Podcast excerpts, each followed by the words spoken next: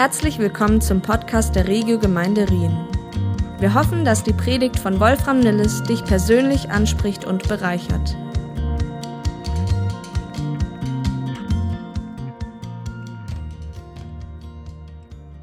Leute, ich bin richtig hoffnungsvoll, dass trotz Ferien so viele Leute da sind heute. Das ist, tut richtig gut. Ich war ehrlich gesagt, hatte nicht so viel Glauben. Ich wusste nicht genau, ob vier oder fünf kommen.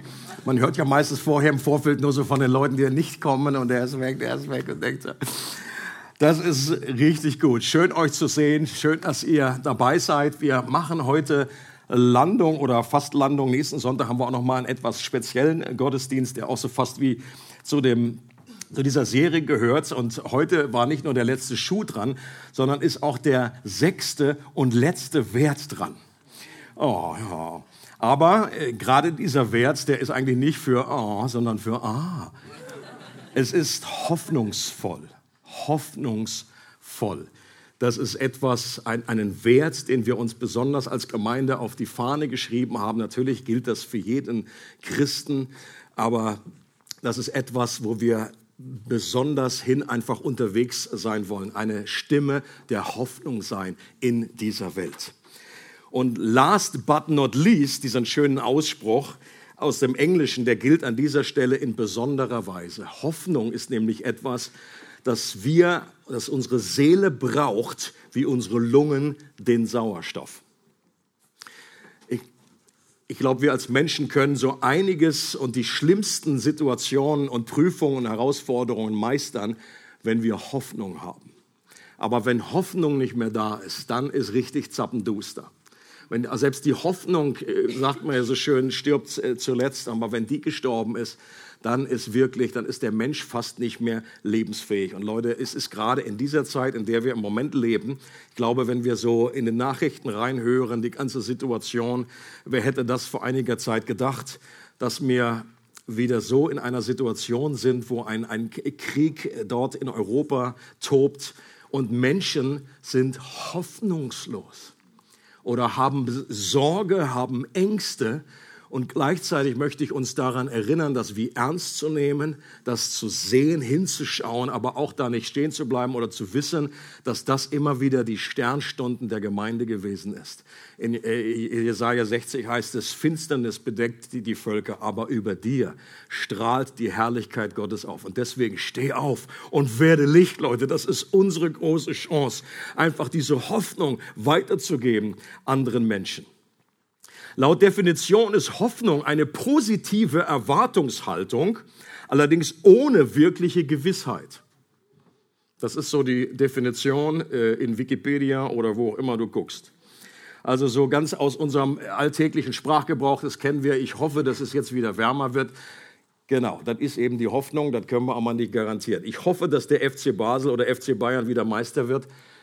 Das kann man sich wünschen und hoffen, das ist aber keine Gewissheit. Ich hoffe, dass die Predigt heute nicht zu lang wird. Da gibt es noch weniger Gewissheit. Obwohl bei diesem neuen Format gibt es eigentlich mehr Hoffnung. Aber die biblische Hoffnung ist eine positive Erwartungshaltung mit absoluter Gewissheit. Und das ist ein Riesenunterschied. In Hebräer 6 wird die biblische Hoffnung als ein Anker unserer Seele bezeichnet, der uns mit dem Gott aller Hoffnung verbindet. Eine schöne, äh, schöne Beschreibung für, Gott aus Römer 15. Er ist der Gott aller Hoffnung. Und die Hoffnung ist der Anker unserer Seele, der uns unserem Leben Stabilität gibt und uns direkt verbindet mit ihm, egal was hier unten passiert, egal was tobt, was stürmt, egal wo, wo uns der Boden unter den Füßen vielleicht weggezogen wird. Wir sind verbunden mit diesem Gott der Hoffnung. Und Petrus, einer der engsten Freunde von Jesus, schreibt in seinem ersten Brief, Gepriesen sei der Gott und Vater unseres Herrn Jesus Christus, der uns nach seiner großen Barmherzigkeit wiedergeboren hat zu einer lebendigen Hoffnung durch die Auferstehung Jesu Christi aus den Toten. Leute, was für eine Verheißung. Wenn du eine, diese Wiedergeburt durch den Glauben an Jesus und durch das Wirken des Heiligen Geistes erlebt hast, dann hat dich der Vater zu einer lebendigen Hoffnung gemacht. Du hast nicht nur etwas Hoffnung bekommen, du selbst bist eine Inkarnation, eine Fleischwerdung der Hoffnung. Du bist eine Hoffnung auf Beinen. Und das ist unabhängig davon, ob du dich jetzt gerade so fühlst oder nicht. Das ist mal irrelevant an der Stelle. Gott sagt, sein Wort sagt, du bist Hoffnung. Und der Text sagt uns auch, dass das etwas mit Ostern zu tun hat, was wir in äh, Kürze wieder feiern werden. Weihnachten schon wieder knapp vorbei. Jetzt sind wir schon wieder, äh, nach Weihnachten ist vor Ostern, genau. Seine Auferstehung an Ostern hatte einen transformierenden Effekt und die Druckwelle dieser Hoffnungsexplosion, die ist auch heute noch zu spüren, macht auch heute noch aus hoffnungslosen Menschen hoffnungsvolle Menschen. Und Petrus selber, der diese Verse schreibt, der diesen Text schreibt, den wir uns heute anschauen, der wusste selbst, wovon er redet. Leute, es macht einen riesen Unterschied, wenn man so ein bisschen den Background hört und kennt von Petrus, wie sehr er eine Person war, die die Hoffnung absolut verloren hat und wie Gott selbst ihm wieder Hoffnung geschenkt hat. Petrus, erinnert ihr euch, hatte Jesus dreimal verleugnet, obwohl er vorher noch gesagt hat, Jesus, ich gehe mit dir, ich sterbe für dich, ich mache alles, ich bin so verliebt in dich und nichts wird mich davon abbringen. Aber dann kam die Realität der römischen Besatzung, hat ihn doch eingeholt, hat ihn auf den Boden der Tatsachen zurückgeholt. Er hat sich sogar selbst verflucht, heißt es, und hat geschworen, ich kenne diesen Jesus nicht. Und plötzlich kräht der Hahn zum zweiten Mal und Petrus erinnert sich an das, was Jesus vorausgesagt hat. Und es heißt dann an einem Evangelium, dass in dem Moment, wo ihm das bewusst wird, sich die Blicke treffen. Jesus wird gerade abgeführt, er kommt raus und, und schaut Jesus an. Und ich bin überzeugt, dass Jesus ihn mit liebevollen Augen anschaut. Aber diese Offenbarung und diese Situation, das muss unwahrscheinlich gewesen sein. Es heißt, er weinte bitterlich. Und in diesem Moment ist in Petrus etwas zerbrochen, dass sein Leben nie mehr so sein würde diese Scham, diese Verzweiflung, diese Hoffnungslosigkeit. Und am Anschluss daran erlischt dann ein weiterer Hoffnungsfunke nach dem anderen, den Petrus bis dahin noch gehabt hat. Er hat sicherlich äh, darauf gehofft, ja, die werden ihn jetzt sicherlich wieder freilassen. Meine Güte, das ist der Messias. Entweder würde die, die Priester ihn freilassen oder Herodes äh, würde ihn freilassen. Oder dann äh, Pilatus hat hat ja angeboten, dass Jesus freigelassen werden könnte. Und Petrus, ja, es wird doch jetzt irgendwie noch eine Hoffnung sein, das wird noch irgendwie sich verändern. Oder Jesus wird irgendwie noch ein Wunder vollbringen, um wieder rauszukommen aus dieser Nummer, aus dieser Zwickmühle, wie er das schon vorher so oft getan hat. Aber komplett gestorben und begraben war seine Hoffnung spätestens dann, als sie Jesu Leichnam in ein Grab legten und einen riesigen Stein davor rollten und dann versiegelten. Und von römischen Soldaten wurde dieses Grab bewacht. Und in diesem Grab wurde Petrus Hoffnung gerade mitbegraben. Aber Ostern hat auch die gestorbene Hoffnung von Petrus mit Christus wieder auferweckt. Auch das ist eine meiner Lieblingsszenen, als der Engel sagt, was sucht ihr den Lebenden bei den Toten? Er ist nicht hier, er ist auferstanden. Und dann heißt es, geht nun zu den Jüngern und zu Petrus. Er wird ganz speziell erwähnt. Er wird angesprochen. Warum? Ich, aus meiner Überzeugung, weil Jesus durch den Engel eine spezielle Botschaft der Hoffnung gerade für Petrus gibt, der so am Boden, der noch mehr am Boden zerstört war als all die anderen Jünger weil er Hoffnung brauchte, ein kleines Fünkchen Hoffnung. Und deswegen wusste Petrus so sehr, wovon er redet, wenn er diese Verse da schreibt. Lass uns hier im Petrusbrief weiterverfolgen. Was Teil dieser Hoffnung war. Es heißt, er hat uns wiedergeboren zu einer lebendigen Hoffnung durch die Auferstehung Jesu, Jesu Christi aus den Toten, zu einem unvergänglichen und unbefleckten, unverwelklichen Erbteil das in den Himmeln aufbewahrt ist für euch. Wann bekommt man ein Erbe im Normalfall? Wenn jemand gestorben ist, der auch etwas zu vererben hatte. und der dich in deinem, deinem Testament erwähnt und auflistet. Die Bibel ist eben auch ein Testament. Und in diesem Testament steht drin, was dir als Sohn und Tochter Gottes als Erbe zusteht. Und Jesus, als er gestorben ist, hat er dieses Erbe für uns ermöglicht. Und erhalten können wir das, weil Jesus gestorben ist und Gott großzügig ist. Und dieses Erbe ist atemberaubend. Deswegen habe ich das überschrieben, diesen Punkt. Das Beste kommt noch. Das ist die Hoffnung, die wir haben als Christen. Das Beste liegt noch vor uns und kommt noch. Denkt an einen Hollywood-Streifen und eine Schatzkammer. Es gibt ja in manchen Filmen so mit Gold bis zur Decke gefüllt. Soweit man schauen kann, Reichtümer, Schätze. Und denkt daran, dass das verglichen mit unserem Erbe ein Haufen Schrott ist. Wenn wir im Himmel sein werden und dann werden wir dieses Bild angucken und sagen, das will keine Sau mehr. Das ist alles irgendwie komische. Der Himmel wird voll sein mit Edelstein, mit Herrlichkeit, die dieses, diese, diese irdischen materiellen Dingen einfach so weit in den Schatten stellt. Wir erben das, den größten und kostbarsten Schatz, weil in Christus die größten und kostbarsten Schätze verborgen liegen. Seine Herrlichkeit, die Beziehung zu ihm, das wird alles andere in den Schatten stellen. Und Leute, darauf freue ich mich. Und Paulus betet immer wieder genau dafür, dass Christen erkennen, zu welcher Hoffnung sie berufen sind und wie groß der Reichtum dieses herrlichen Erbes ist. Und er betet nicht, dass sich das irgendwie vermehrt, sondern das ist schon einfach gewaltig. Aber er betet, Gott, öffne die Augen ihres Herzens, damit sie das sehen, weil das Auswirkungen hat auf unser Leben hier und heute. Und dieses Erbe wird im Himmel für uns aufbewahrt. Und das ist ein Ort, der sicherer ist als Fort Knox. Unser Erbe kann nicht vermodern oder verrosten und hat kein Verfallsdatum, wird nie der Inflation zum Opfer fallen. Und dann geht es weiter, heißt es in Vers 5, die ihr in der Kraft Gottes durch Glauben bewahrt werdet zur Rettung. Dass unser Erbe im Himmel gut aufgehoben ist und auf uns wartet, daran zweifelt kaum ein Christ. Woran aber viele Christen zweifeln, ist, ob sie es bis dahin schaffen.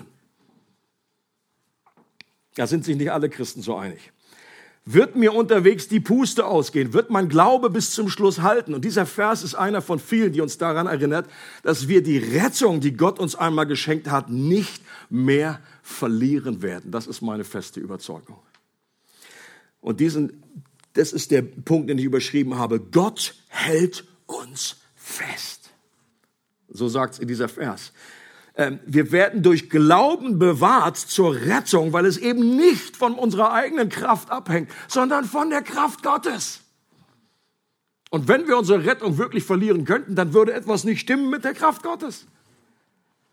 Es ist dieselbe Kraft, mit der der Vater den Sohn auferweckt hat, die jetzt in uns wirkt. Und es ist diese Auferstehungskraft, die uns zur Rettung bewahrt. Und auch dafür betet Paulus, dass wir diese überragende Kraft erkennen und dieser Kraft bewusst werden. Der berühmte Prediger Spurgeon hat gesagt, es ist wichtiger zu wissen, dass Gott meine Hand hält, als zu wissen, dass ich die seine halte. Und ich finde dieses Bild so gewaltig. Wenn ein kleines Kind irgendwie, was was ich, wenn wir aus eigener Kraft irgendwie uns festhalten müssen, das gelingt uns eben nicht immer. Da geht uns manchmal die Kraft aus oder wir haben irgendwie dieses Vertrauen in dem Moment nicht oder uns lenken andere Dinge ab oder wir, wir verschwinden. Aber wenn Gott, der Vater, uns festhält und uns nicht loslässt, dann ist das ein anderer Schnack. Und Jesus hat das mit folgenden Worten ausgedrückt in Johannes 10. Er sagt, meine Schafe hören meine Stimme und ich kenne sie und sie folgen mir und ich gebe ihnen ewiges Leben und sie gehen nicht verloren in Ewigkeit. Und niemand wird sie aus meiner Hand rauben. Mein Vater, der sie mir gegeben hat, ist größer als alle und niemand kann sie aus der Hand meines Vaters rauben. Leute, das tut so gut zu wissen, dass wenn du Christ bist, wenn du errettet wurdest, wenn du diese Wiedergeburt erlebt hast, dann ist das etwas, was nichts, weder hohes noch tiefes, nichts kann uns scheiden von der Liebe, die in Christus Jesus ist. Du bist in Ewigkeit gerettet. Ist jemand fröhlich darüber? Ihr dürft ruhig das mal rauslassen, das ist okay. Und deswegen ist die Allmacht Gottes, seine Souveränität, dass Gott alles im Griff hat, eine Wahrheit, die wir immer wieder betonen, hier auch in der Gemeinde. Warum? Weil das die sichere Fundament unserer Hoffnung ist. Wenn unsere Hoffnung nur in uns liegen würde, dann gute Nacht einmal wacht. Aber sie ist in Gott begründet. Und Gott wird das gute Werk, das er in uns angefangen hat, auch vollendet. Anderer schöner Vers aus dem Philipperbrief. Gott ist ein Spezialist darin, aus Minus Plus zu machen. Und wenn du zu ihm gehörst, dann hat ein liebender Vater dir sein Wort gegeben, dass alle Dinge in deinem Leben, alles, was dir geschieht und widerfährt, dir zum Guten mitwirken wird. Selbst dein Versagen, selbst deine Sünde, selbst die Schicksalsschläge. Gott nimmt alle Fäden unseres Lebens, die hellen, die dunklen, die bunten und er webt daraus einen herrlichen Teppich zu seiner Ehre. Und das gilt nicht nur für uns persönlich, sondern das gilt auch für das, den gesamten Kosmos, für die ganze Wiederherstellung der gefallenen Schöpfung. Dass Gott das gute Werk der Errettung, der Wiederherstellung, der Reformation, wieder, dass das er begonnen hat, auch vollenden wird. Dieses Erlösungswerk für die gesamte Schöpfung, das wird und kann niemals scheitern. Und deswegen bin ich hoffnungsvoll Und der dritte Abschnitt und der letzten, den wir anschauen, ist 1. Petrus, äh, Verse 7 bis 8. Dann heißt es da, darin jubelt ihr, die ihr jetzt eine kleine Zeit, wenn es nötig ist, in mancherlei Versuchungen betrübt worden seid, den ihr liebt, obgleich ihr ihn nicht gesehen habt an den, also mit ihnen ist Jesus natürlich gemeint, den ihr liebt, obgleich ihr ihn nicht gesehen habt, an den ihr glaubt, obwohl ihr ihn jetzt nicht seht, über den ihr mit unaussprechlicher und verherrlichter Freude jubelt. Leute, das ist Petrus, das ist derjenige, der absolut bei Zero war oder bei minus 100, was den Hoffnungsquotienten angeht. Hier beschreibt er, wie es das Leben als Christ aussehen kann.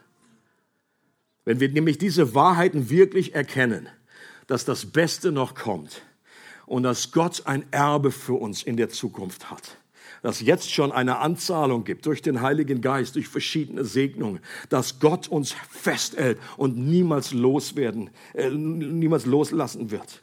Und dann, wenn wir das wirklich erkennen und glauben, wenn wir das wirklich erkennen und glauben, dann wird es unser Leben verändern. Das wird es das eine neue Dimension von Freude, nämlich einer unerschütterlichen Freude in unserem Leben Bahn machen. Auch wenn wir Jesus jetzt nicht sehen, lieben wir ihn und glauben an ihn. Und deshalb jubeln wir über ihn, heißt es hier, mit unaussprechlicher und verherrlichter Freude. Leute, und unaussprechlich an diesem, in diesem Fall heißt nicht, dass man das nicht hören darf nach außen. Das ist, glaube ich, manchmal so eine europäische Auslegung. Ja, so unaussprechlicher Sisse. Ich freue mich einfach ich, im, im Keller. Ich freue mich so nach innen. Das unaussprechlich heißt einfach nur, das kann man, nicht, das kann man gar nicht in Worte fassen. Und deswegen heißt der Heilige Geist, der, der hilft uns mit unaussprechlichem Seufzen. Aber es darf nach außen kommen. Deswegen das Jubeln, versuch mal zu jubeln, ohne dass das irgendwie nach außen sichtbar wird. Das ist nicht möglich. Und Hoffnung stammt vom, vom, vom deutschen Wort her, hat etwas mit Hüpfen zu tun. Das deutsche Wort hoffen kommt von hopen und das ist hüpfen. Hast du auch noch nicht gewusst. Und Leute, das ist keine oberflächliche Freude. Das ist nicht nur irgendwie Friede, Freude, Eierkuchen. Das ist nicht, äh, sondern das ist eine Freude, die sogar mitten in den größten Herausforderungen und Prüfungen trägt. Warum? Weil diese Hoffnung auf etwas gründet, das durch nichts in dieser Welt zerstört werden kann. Und das ist auch der Grund, warum Menschen, die am meisten für Christus gelitten haben, auch meistens die, die Menschen sind, die am fröhlichsten sind, die die meiste Freude in ihrem Leben haben. Das ist ein Paradoxon, das wir fast gar nicht verstehen können. Ich persönlich habe das an einer Person erlebt, damals als ich studiert habe äh, an der STH, ist Richard Wurmbrand äh, aufgeschlagen. Das habe ich schon öfter mal erzählt. Richard Wurmbrand. Und er kam, obwohl das damals an der STH eigentlich nicht erlaubt war, dass man barfuß kommt, ist der barfuß gekommen und da hat dann sogar der, äh, der, der damalige Rektor ein Auge zugedrückt. Der hatte nämlich einen guten Grund. Der war einfach durch die jahrelange äh, Folter konnte der Schuhe nicht mehr äh, äh, ertragen, weil die so verformt waren. Dieser Mann war ein lutherischer Pfarrer, der damals in Rumänien in der Ceausescu-Regierung irgendwie abgegriffen wurde und dann über Jahre irgendwo in einem Loch versteckt wurde. Das war wirklich Meter unter der Erde. Er beschreibt in seinem Bericht, er hat äh, das überlebt, aber er war mehrere Jahre in diesem Gefängnis und er hat für Jahre das, die, das Sonnenlicht nicht gesehen. Äh, und er beschreibt, welche Folter, welche Torturen, welche Gehirnwäsche mit ihm äh, dort begangen wurde aber er beschreibt eben auch, dass er irgendwie eine Bibel dann hatte oder Dinge noch irgendwie auswendig wusste. Am Anfang glaube ich nicht, später hat er dann eine Bibel bekommen. Und dann hat er unter anderem gelesen, Lukas 6, wo Jesus sagt, wenn ihr um meines Namens verfolgt werdet und gehasst und abgelehnt werdet, dann hüpft vor Freude. Und dann hat er sich gesagt, ja, sieht mich ja eh keiner hier mache ich einfach mal. Hat angefangen zu hüpfen. Und Leute, er hat, das sind Berichte und was er für Dinge und Übernatürliche, wo die Herrlichkeit Gottes mitten in diese, äh, in dieses, diese, diese Gefängnis da gekommen ist, wo sie einfach einen Deal gemacht haben mit den Wärtern und die haben gesagt, okay, wenn wir über Jesus reden, dann werden wir geschlagen. Okay, darauf gehen wir ein. Wir, also ihr schlagt uns und dann reden wir mit euch. Ist okay und dann Menschen dadurch, auch die, einige von diesen Wärtern einfach zum Glauben gekommen sind. Und Leute, ich habe noch kaum einen Menschen getroffen, der die Freude in Christus, die, dieses Kindliche, dieses, dieses, was, das war ein, damals schon ein alter Mann, ich glaube, inzwischen ist er auch gestorben, äh, aber es, das war unglaublich beeindruckend für mich. Das war besser als 100 Theologievorlesungen, einfach diesen Mann zu erleben, wie eine, eine Hoffnung in Christus, eine Freude in Christus da ist, gerade auf dem Hintergrund Hintergrund von so viel Elend, von so viel Schmerz. Dieser Anker der Hoffnung ist nicht nur sturmsicher, sondern er strahlt auf diesem dunklen Hintergrund unserer leidvollen Erfahrung und Verluste am allerhellsten. Die Welt ist nicht beeindruckt, wenn Gott uns einfach mit netten Spielzeugen versorgt und uns segnet. Das wäre so der Ansatz vom Wohlstandsevangelium. Die Welt ist beeindruckt, wenn wir uns mitten in Leid und Verlust durch unsere Tränen hindurch an Gott freuen können, weil er unser größter Schatz ist. Gott hat uns wiedergeboren, sagt Petrus, zu einer lebendigen Hoffnung. Wenn du Christ bist, wenn die Person, wer neben dir sitzt, ist eine lebendige Hoffnung. Ich sage jetzt nicht, sag zu deinem Nachbarn, du bist eine lebendige Hoffnung. Aber so ist es. Und weil das Beste noch kommt und er selbst uns in seiner Hand hält, haben wir Zugang zu einer unerschütterlichen Freude und einer unerschütterlichen, krisenfesten Hoffnung. Ich möchte schließen mit diesem schönen Vers aus Römer 15, Vers 13. Darum ist es mein Wunsch, sagt Paulus, dass Gott die Quelle aller Hoffnung, euch in eurem Glauben volle Freude und vollen Frieden schenkt, damit eure Hoffnung durch die Kraft des Heiligen Geistes immer unerschütterlicher wird. Das ist so gut, ich lese gerade nochmal. Darum ist es mein Wunsch und das wünsche ich mir und das wünsche ich auch jedem, der hier sitzt, dass Gott, die Quelle aller Hoffnung, euch in eurem Glauben volle Freude und vollen Frieden schenkt, damit eure Hoffnung durch die Kraft des Heiligen Geistes immer unerschütterlicher wird. Wenn du das auch willst, dann sag mal laut Amen dazu. Amen. Amen.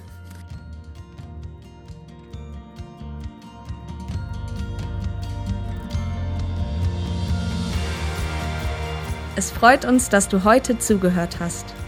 Für weitere Predigten, Informationen und Events besuche unsere Gemeindewebseite www.regiogemeinde.ch.